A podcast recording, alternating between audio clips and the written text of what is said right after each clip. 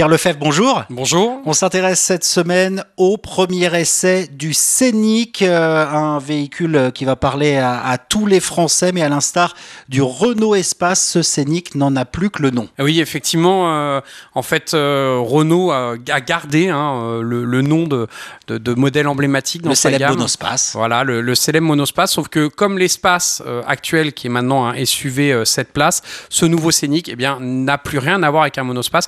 C'est un crossover, une espèce de, de mélange de carrosserie. Voilà, plus du tout, mais pas un SUV, voilà. Et euh, ce tout nouveau Scénic, vous l'avez euh, essayé pour la euh, toute première fois avec une révolution technologique.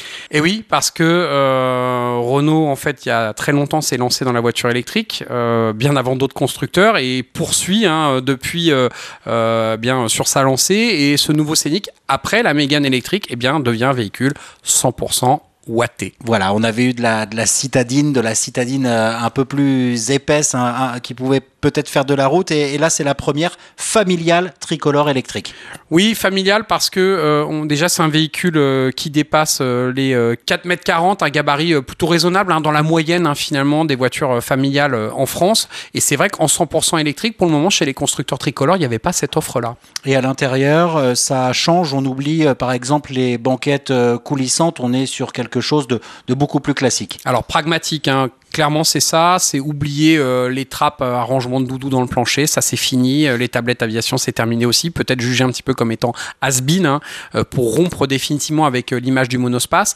Voiture néanmoins spacieuse, agréable à vivre, et puis au niveau de la planche de bord, parce que c'est évidemment indispensable maintenant dans l'industrie automobile, voilà, d'avoir un écran. Alors en l'occurrence là la planche de bord c'est celle récente et plutôt réussie que l'on peut voir notamment dans le, dans le dessin, dans l'aménagement euh, sur le SUV Austral ou sur la Mégane électrique dont on parlait tout à l'heure. Et un véhicule, euh, vous me l'avez dit, assez euh, efficace en termes d'autonomie parce que raisonnable en termes de puissance. Alors oui, euh, il y aura plusieurs niveaux de batterie. On a eu l'occasion pour ce premier essai d'essayer la grosse batterie de 87 kWh. Clairement, c'est une capacité de batterie qui permet d'envisager euh, des longs trajets euh, autoroutiers. Il y a pour les facilités d'ailleurs l'indispensable pla planificateur d'itinéraire. Vous rentrez votre destination et puis le système va vous prendre par la main, vous dire bah, vous vous arrêtez à tel endroit, vous rechargez tel niveau de batterie, etc. etc. au-delà de ça, euh, voiture raisonnable et pragmatique parce que plutôt confortable, c'est ce qu'on attend d'une voiture familiale. Et puis pas trop puissante, pas d'excès de puissance. 220 chevaux, c'est bien assez, bien assez pour y laisser son permis notamment.